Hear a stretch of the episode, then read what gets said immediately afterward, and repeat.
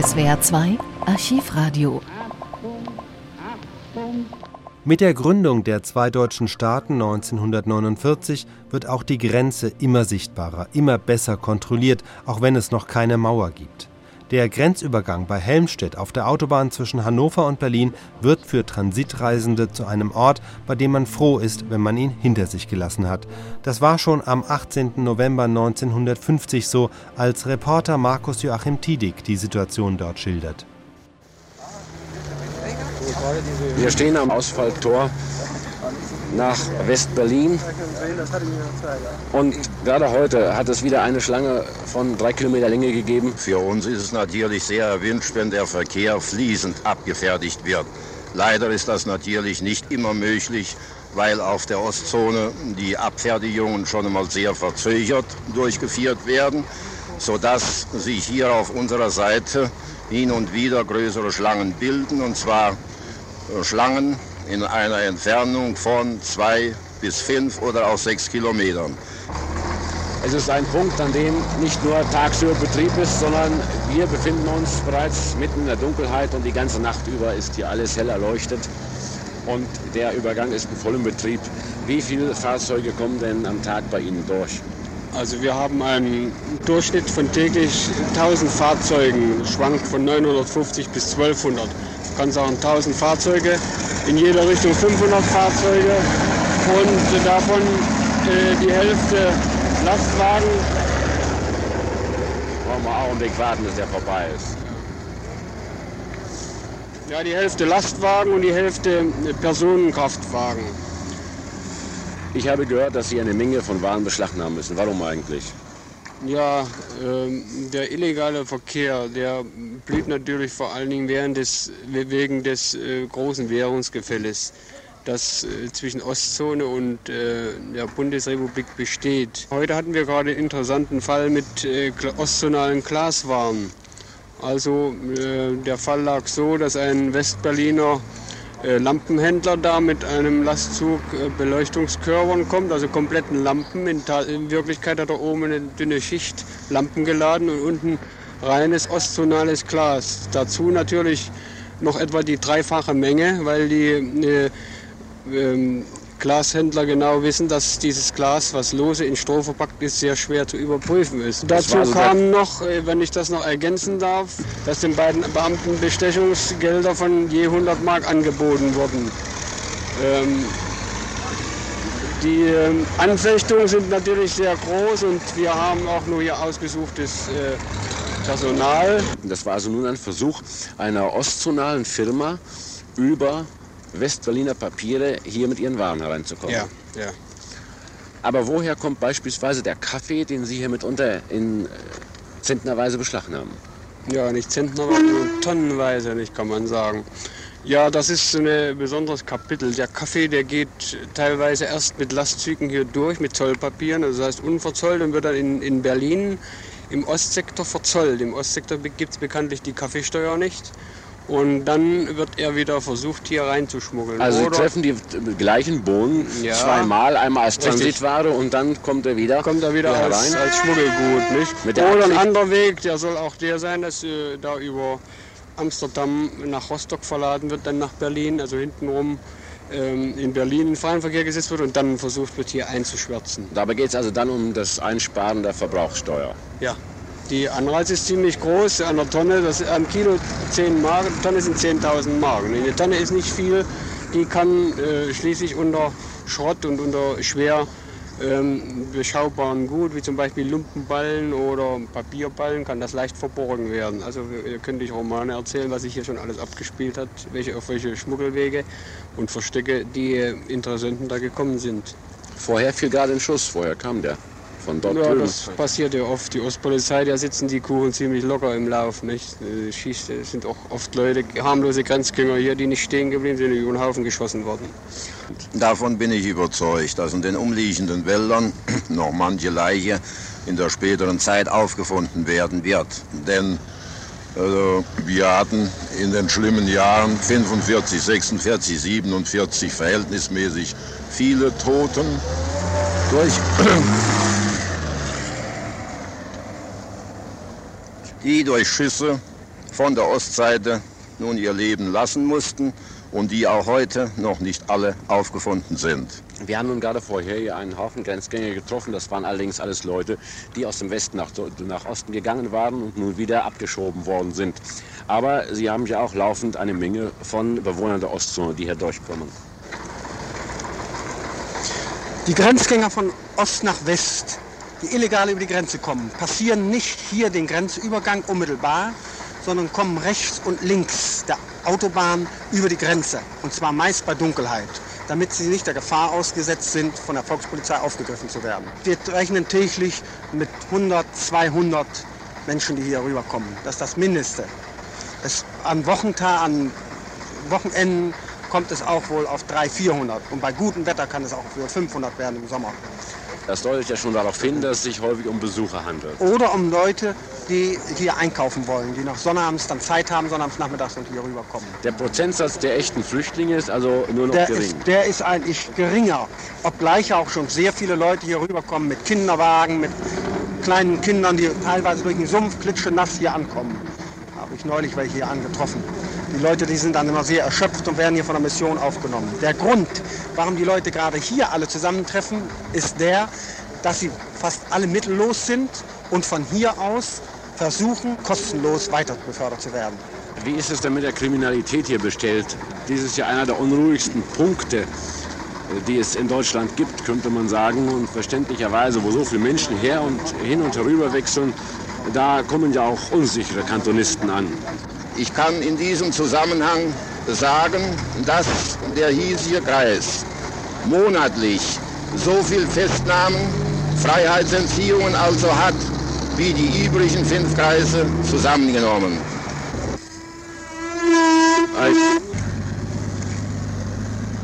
Wenn ich auf Ihre letzte Frage nochmal zurückkommen kann, so möchte ich sagen, dass bei den festgenommenen Personen, von denen vorher gesprochen worden ist, es sich um solche handelt, die laut äh, oder meist um solche handelt, die laut Steckbrief gesucht werden.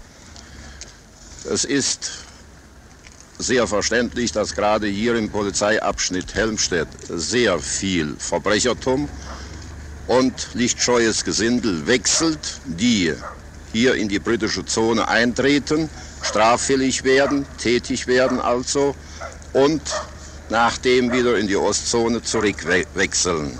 Da kam vorher ein Wagen durch, der fuhr offenbar durch, ohne angehalten zu werden. Warum?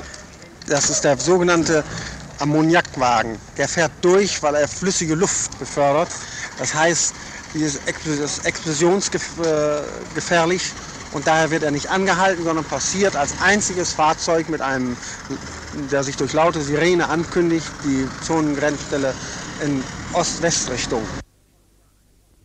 Über eine Million Kilogramm Waren werden hier im Monat beschlagnahmt, vertraute mir einer der Zollbeamten an. Leider war es völlig unmöglich, ein Interview mit der Volkspolizei auf der anderen Seite zu machen. Weiter als bis zum westdeutschen Schlagbaum durfte ich nicht gehen. Einen freundschaftlichen Verkehr, wie man ihn an allen Grenzen zwischen verschiedenen Völkern unter den Zöllnern kennt, gibt es hier nicht. Musik hörten wir von drüben her klingen. Die Internationale.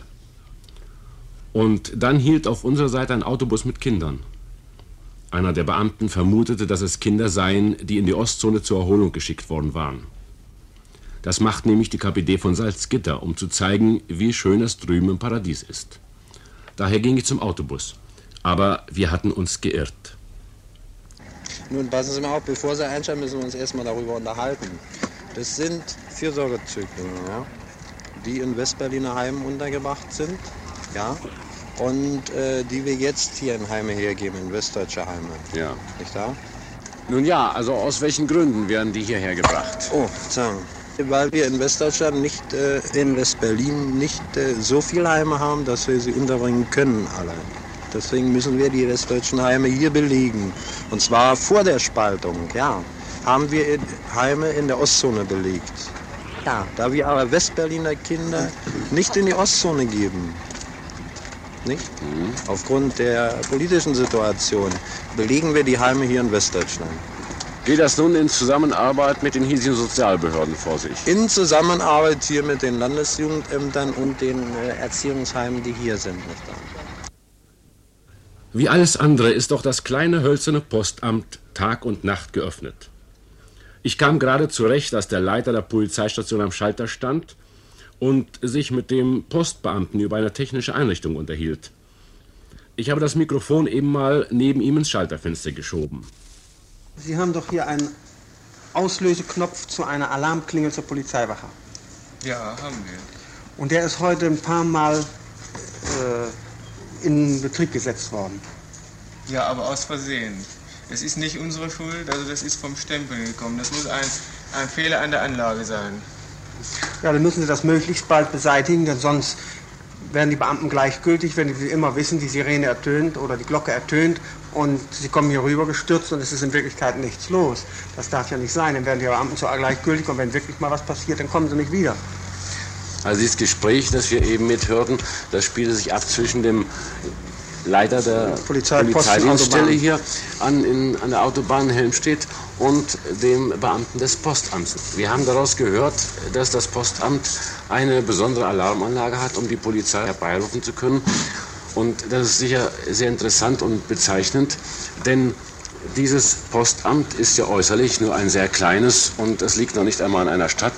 Aber ich glaube, nach Ihrem Betrieb, den Sie haben, sind Sie ein recht großes Postamt, sonst würde man auch nicht eine Sicherungsanlage bauen.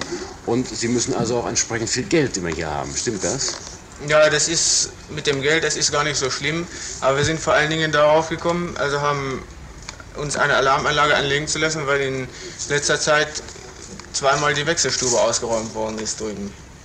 Und das könnte uns ja schließlich einmal genauso gehen. Zu Ihnen kommt wahrscheinlich nun alles, was nach hüben und drüben Briefe oder Geld wegschicken will. Vor allen Dingen die hauptsächlichen Kunden sind die Fernfahrer, die nach drüben fahren oder von drüben kommen. Die geben dann eben hier ihre Telegramme auf oder führen Gespräche, dass sie gut durchgekommen sind. Und nachts, vor allen Dingen nachts kommen die Grenzgänger, also die illegalen Grenzgänger, die drüben durch den Wald kommen. Die schreiben dann eben ihre Postkarten, bei denen reicht das Geld dann meistens nicht für Telegramme oder Gespräche. Ja, reicht es wenigstens für Briefmarken? Für Briefmarken reicht es ja. Da können wir, ja, wir persönlich ja nicht helfen, denn wir müssen ja Rechenschaft über unsere Kasse ablegen und dann, Sie können ja die Briefe und Karten so aufgeben, das wird dann eben also die Nachgebühr erhoben vom Empfänger der, der Sendungen. Eine Marke wollte ich noch. Eine Marke nur? Eine Marke. Aber Sie kommen nicht von drüben, nicht? Von Berlin. Von Berlin jetzt? Mit ja, dem Autobus? Mit dem Autobus. Alles klar gegangen? Alles gut gegangen, Gott sei Dank. Wir waren gerade damit fertig und der Postbeamte beschäftigte sich schon wieder mit seinen Kunden, gab Briefmarken aus, nahm Telegramme entgegen. Da schaltete ich schnell noch einmal ein. Der Fernfahrer nämlich, der jetzt in den Raum kam, war mächtig in Fahrt, weil sein Wagen scharf kontrolliert worden war. Kamisen da oben an der Grenze. Wo sind die denn? Da oben, wenn sie die Waren abnehmen. Auf der anderen Seite? Wenn sie mit die Brechstangen die Papierwaren am reinbohren. Ja, nun schimpfen Sie mal nicht so. Das muss doch sein, nicht? Ja, das soll man mal sagen. Zwei Bohnen haben sie gefunden. So, also war doch mal Kaffee drauf. Ja, haben wir gefahren, am Sonntag reingefahren, 105 Tonnen. Bitteschön. Ach, nach Osten? Zum Ostsektor, ja. Und wann kommen die wieder zurück? Ja, nächste Woche. So. Wird hier brennen, dann wird er wieder verschoben am Westen rein. Sehen Sie, das... Soll runter hier mit den Steuern. Dieses aufregende Stück Autobahn ist zu beiden Seiten mit mehr oder minder provisorischen Holzhäusern, Baracken und dergleichen bebaut. Die meisten davon sind Lokale. Alle strahlend erleuchtet, man ist manchmal versucht, an St. Pauli oder ähnliches zu denken. Aber nicht einmal in dem weltbekannten Hamburger Vergnügungsviertel St. Pauli haben die Lokale 24 Stunden geöffnet und arbeiten die Kellner und Serviermädchen in drei Schichten. Das gibt's nur am Grenzübergang Helmstedt. Der Grenzübergang Autobahn gehört zu keiner politischen Gemeinde. Hier, gibt es, hier ist kein Bürgermeister zuständig und kein Stadtdirektor. Wenn man, man hat versucht, diese Helmstedt anzugliedern, aber Helmstedt erklärt sich auch nicht für zuständig. Es müsste eigentlich der Landkreis Helmstedt zuständig sein. Der sagt aber auch, nein, das geht uns nichts an. Sodass sehr im Argen liegt, die ganzen hygienischen äh, Verhältnisse, Müllabfuhr, Entwässerung. Hier gibt es überhaupt kein fließend Wasser. In den ganzen, die ganzen Lokale sind ohne fließend Wasser. Das ganze Wasser wird hier raufgefahren mit Wasserwagen. Also nach dieser Einleitung, die wir von einem der erfahrensten Leute hier am Grenzübergang gehört haben, wollen wir sagen, wo wir sind, nämlich in einem der Lokale unmittelbar an diesem Grenzübergang. Das ist das Erstaunliche, dass hier kurz vor dem Schlagbaum links und rechts Haus an Haus steht. Allerdings alles schnell aufgebaute, größtenteils hölzerne Bauten. Aber es sieht aus jetzt zur Nachtzeit wie eine Ladenstraße. Hell erleuchtet und überall kann man einkehren. In einem dieser, dieser Lokale, da sitzen wir nun und wir hören auch gleich, welche Probleme es hier gibt, welche seltsame und äh, für eine normale Verwaltung eigentlich sehr ungewöhnliche Probleme. Aber ich meine, das Finanzamt findet doch hierher. Das findet hierher, auf jeden Fall. Der Grund und Boden, auf dem diese Lokale stehen, der gehört noch zu den Reichsautobahnen. Halb und halb. Aber Sie stehen. Die Hälfte der Baracke ist Reichsautobahn-Gebiet, die andere Hälfte ist Forstgebiet. Ach, und da zahlen Sie vermutlich für die eine Hälfte die Miete an die Forst und für andere eine an die Vorläufig noch nicht. Die, das Problem schwebt. Wir zahlen im Moment nur an die Autobahn. Die Forst ist aber schon an uns herangetreten, um irgendwelche Pachtverträge mit uns zu machen. Aber bis jetzt ist die Sache noch im Unklaren. Das schwebt noch. Also auch hier höchst seltsame und unklare Verhältnisse. Ja, Sie machen eben die Bewegung des Geldzählens. Wie steht es denn damit? Wie viel müssen Sie dafür zahlen, dass hier Ihre Baracke steht? 10 Prozent vom Gesamtumsatz. Wer nimmt denn so viel Geld? Die Autobahn Hannover. Unsere zuständige Behörde dafür. Also das ist das Straßenbauamt Hannover, Straßenbauamt da jetzt die. Autobahn ja wohl keine selbstständige Verwaltung mehr hat. Ist das eigentlich dieses übliche Verfahren? Ich kenne mich da nicht aus in diesen kaufmännischen Und so Dingen. viel, wie wir hinterher gehört haben, ist es äh, zum Teil üblich auf der Autobahn. Ja, Sie haben ja doch nun aber Autobahnerfahrung, denn Sie, Frau Zier, sind ja schon seit vielen Jahren auf den Autobahnen bekannt. Das heißt, Sie haben früher an einer anderen Stelle Ihr Lokal gehabt, sind aber mit der Autobahn fest verwachsen und haben nun hier an einem dieser interessantesten Punkte, die es auf Autobahnen gibt, Wurzel geschlagen. Sie müssen doch wissen, wie es üblich war. Früher war das nicht. Diese Verträge kamen aus der Not heraus, aus Überbietung der Konkurrenz und so weiter zustande, mit einem sanften Druck von oben. Wenn ich Sie nun frage, wie viel äh, sind denn die 10 Prozent vom Umsatz, dann werden Sie mir wahrscheinlich keine Antwort Nein, geben. das würde ich auch nicht tun. Dafür haben wir ein Gutes. Die liebenswürdige Gastwirtin, Frau Zier und ich als Polizeibeamter hier oben, verantwortlicher Posten, wir können nie Streit um die Polizeistunde bekommen, weil es hier oben keine Polizeistunde gibt, weil es hier Tag und Nacht läuft und Tag und Nacht Betrieb ist. Wir hatten schon vorher ein paar Mal Schüsse gehört. Nun, darüber regt sich keiner mehr auf, daran ist man gewöhnt. Aber als ich mit dem Leiter der Polizeistation, einem prächtigen, fixen und mit allen Problemen vertrauten Mann auf die Wache kam, wurde ihm gleich von einem seiner Beamten eine Meldung über den jüngsten Vorfall dieser Art gemacht. Wachmeister Blum, es fiel hier vorhin ein Schuss. In östlicher Richtung. Haben Sie erfahren, was sich dort abgespielt hat? Ja, das war ungefähr war? um 19.30 Uhr. Den hörten noch mehrere Kameraden hier mit und Wachtmeister Hai und ich, wir begaben uns sofort in Richtung Zonengrenze und zwar von hier aus gesehen rechts runter, wo die Baracken, ihre Unterkunftsbaracken sind. Und äh, wir trafen dort zwei Zöllner, die uns äh, genau beschrieben, wo der Schuss gefallen ist. Wir sind dann dorthin gelaufen. Ich habe dem einen Zöllner auch meine Taschenlampe gegeben, es war bereits dunkel. Und äh, der Zöllner leuchtete dann in die Richtung, wo dieser Schuss gefallen war, und da sahen wir zwei Zigaretten glimmen. Da sprach der Zöllner, kommt da mal her. Haben gesagt, nein, wir kommen nicht her. Da hat er gesagt, seid ihr Volkspolizei? Ja, wir sind Volkspolizei. Dann hörten wir auch Stimmen von Personen, namentlich Frauen und auch Kinder, die dort eben gestellt worden sind. Und äh, nach einer halben Stunde rückten diese Leute dann ab. Dann kam zu uns ein Mann, der links äh, die Hand fehlte. Der sagte, jawohl, ich bin bei den Leuten auch dabei gewesen. Es ist mir gelungen, äh, eben zu entkommen. Der eine dieser Volkspolizisten soll sich bereits auf politischem Gebiet befunden haben, auf der Straße, und ist denen entgegengetreten. Und ist äh, dieser Blonde, der uns, mit dem wir gesprochen haben, der hat die Leute sozusagen angeführt. Der hat einen Grenzgänger, den Grenzführer gemacht. Und der Polizist ist von der Straße runtergesprungen, direkt äh, vor ihm gesprungen und hat Gewehr durchgeladen und einen Schuss äh, abgefeuert. Und zwar Leuchtspur, das hat man sehen können. Wir befinden uns also jetzt nicht mehr auf der Autobahn, sondern auf der Polizeistation, die unmittelbar am Grenzübergang liegt. Und Sie haben eben gehört, die Meldung, die hier erstattet wurde, solche Zwischenfälle kommen also bei Ihnen des Öfteren vor. Jawohl. Wir haben ja des Öfteren gehört, dass Volkspolizisten hier herübergekommen und drüben ausgerückt sind. Wie oft kommt das vor? In der Woche ein, zwei Mal kommt es vor. Im Ganzen können wir rechnen, dass monatlich sechs bis acht hier überlaufen. Die gehen, da werden dann zugeführt einer hiesigen alliierten Dienststelle, die sie dann vornimmt. Sie werden dann weitergeleitet an das Flüchtlingslager Uelzen und wo sie dann eingewiesen werden für die Westzone als politische Flüchtlinge. Was ist mit dem äh, jungen Mann da los, der hier bei Ihnen eingeliefert worden ist? Da müsste ich den Fahndungsbeamten fragen, Herr Blum, kommen Sie doch mal her, was ist mit dem Mann hier, der hier ist?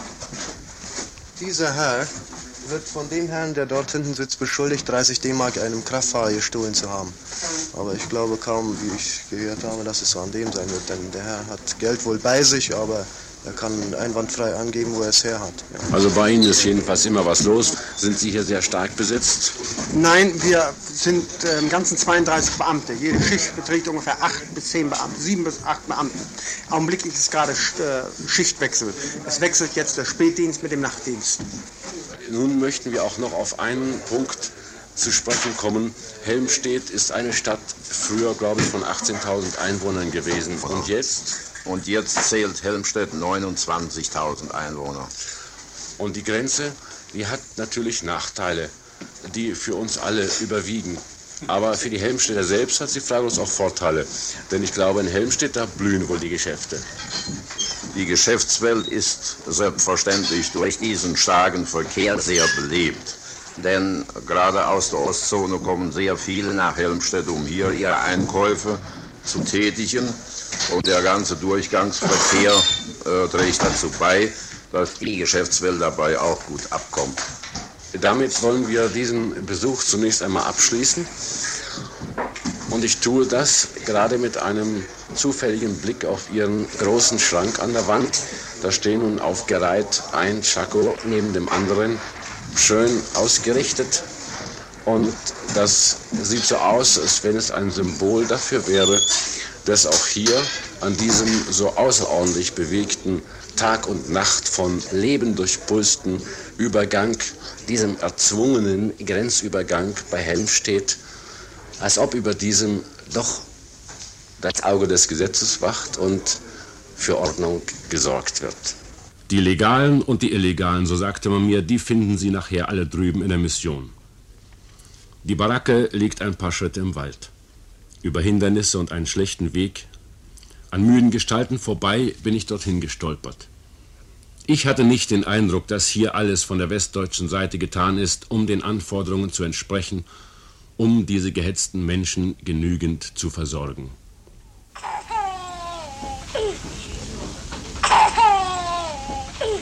Ein Kind schreit. Und hier sitzen und liegen sie nun, die Legalen und die Illegalen, die Menschen, die heute Nacht noch über die Zonengrenze warten, äh, wollen und nur gewartet haben, bis es dunkel wird. Und die anderen, die von Osten gekommen sind und nun nach Westen weiter wollen. Wir stehen jetzt in der Bahnhofsmission in einer Baracke, die all diesen für kurze Zeit Aufnahme gewährt. Der Schlafraum ist wohl immer überfüllt, Schwester. Ja, immer. Der reicht gar nicht aus. Reicht nicht aus. Die Kinder liegen zum Teil im Tagesraum auf der Den Banken, still und so weiter. Frauen haben sie im Arm. Sie haben nur den einen Aufenthaltsraum da drüben, Ja. in dem die Menschen sitzen und im Sitzen zu schlafen versuchen. Ja. Oft liegen sie hier im Flur auch noch. Wie viele Betten haben Sie? Das sind 20, 20. im Gemeinschaftsraum, dann sind noch drei, die sind weiß bezogen. Die sind dafür bessere Menschen, wenn ein Doktor kommt, wo er eine Kleidung hat und so weiter. Hm. Auch für Fernfahrer. Mit dem besseren Menschen ist das ja so eine Sache. ne? Naja, allerdings, aber die können doch hier nicht in dem Schmutz liegen, wo die Leute durch den Dreck kommen, durch die Ostzone hier, durch den Wald und Ja. Wie machen Sie denn das sauber? Ich meine, einigermaßen sauber müssen doch die Decken das sein. wird alle Tage ausgestaubt, wird öfter desinfiziert, also dass da gar nicht Unangenehmes vorkommt. Ja, aber die Leute legen sich so in Kleidern hinein, wie sie Ja. kommen. Ja, bloß die Schuhe ziehen sie ab. Da lagen auch ganze Familien drin, nicht? Ja. Mit Mütter sechs ihren Kindern. Sechs Kindern sogar. Alle mit der Mutter in einem Bett oder wie? Nein, das Nein, nein, getrennt nicht. Ja. Vielleicht immer zwei in einem Bett. Welche ist denn Ihre größte Sorge, die Sie hier haben? Naja, also ich mache hauptsächlich die Unfälle, ne? Sie verbinden. Ja, verbinden. Ein Knochenbruch und so weiter. Gestern hatten wir auch wieder einen Bruch. Aber mit Schusswunden kommen selten Leute. Äh, Schusswunden nicht. Und äh, welche, was hat die Bahnhofsmission hier hauptsächlich für Aufgaben? Ja, die Bahnhofsmission muss vor allen Dingen alles aufnehmen, was die äh, Gaststätten oben nicht beherbergen, was kein Geld hat und so weiter. Das kommt hier rein zur Bahnhofsmission. Und von Ihnen gehen die Leute wohin? Ja, sie gehen zum Teil hier nach der Stadt, nach Braunschweig und so weiter, wo sie sich verteilen, auch die größeren Städte, wo sie einen Zug hoffen und äh, verschiedene gehen auch wieder gegen morgen zurück. Jedenfalls müssen Sie Ihre Arbeit hier unter den denkbar schwierigsten Verhältnissen ausüben. Sie haben kaum Wasser. Woher bekommen Sie Ihr Wasser? Vom Wasserwagen. Die Firma Kusch, die hat einen Wasserwagen und da holen wir es. Eimerweise. Von der Stadt Helmstedt. Wie viele Kilometer ist die weg? Äh, vier Kilometer. Also mitunter kommen hier auch Entbindungen vor. Da sorgen wir gleich dafür, dass sie ins Krankenhaus kommen. Nicht? Es ist auch vorgekommen, dass hier im Walde schon entbunden wurde. Ne? Kleiner Junge. Und dann ab und zu treten auch Sterbefälle ein. Haben Sie denn der Frau im Walde bei der Entbindung beigestanden? Ja, da war ich ja noch nicht äh, hier, nicht? Aber Sie helfen hier. Ja, wir Verstehen helfen Sie hier. das denn? Sie sind doch keine Hebamme.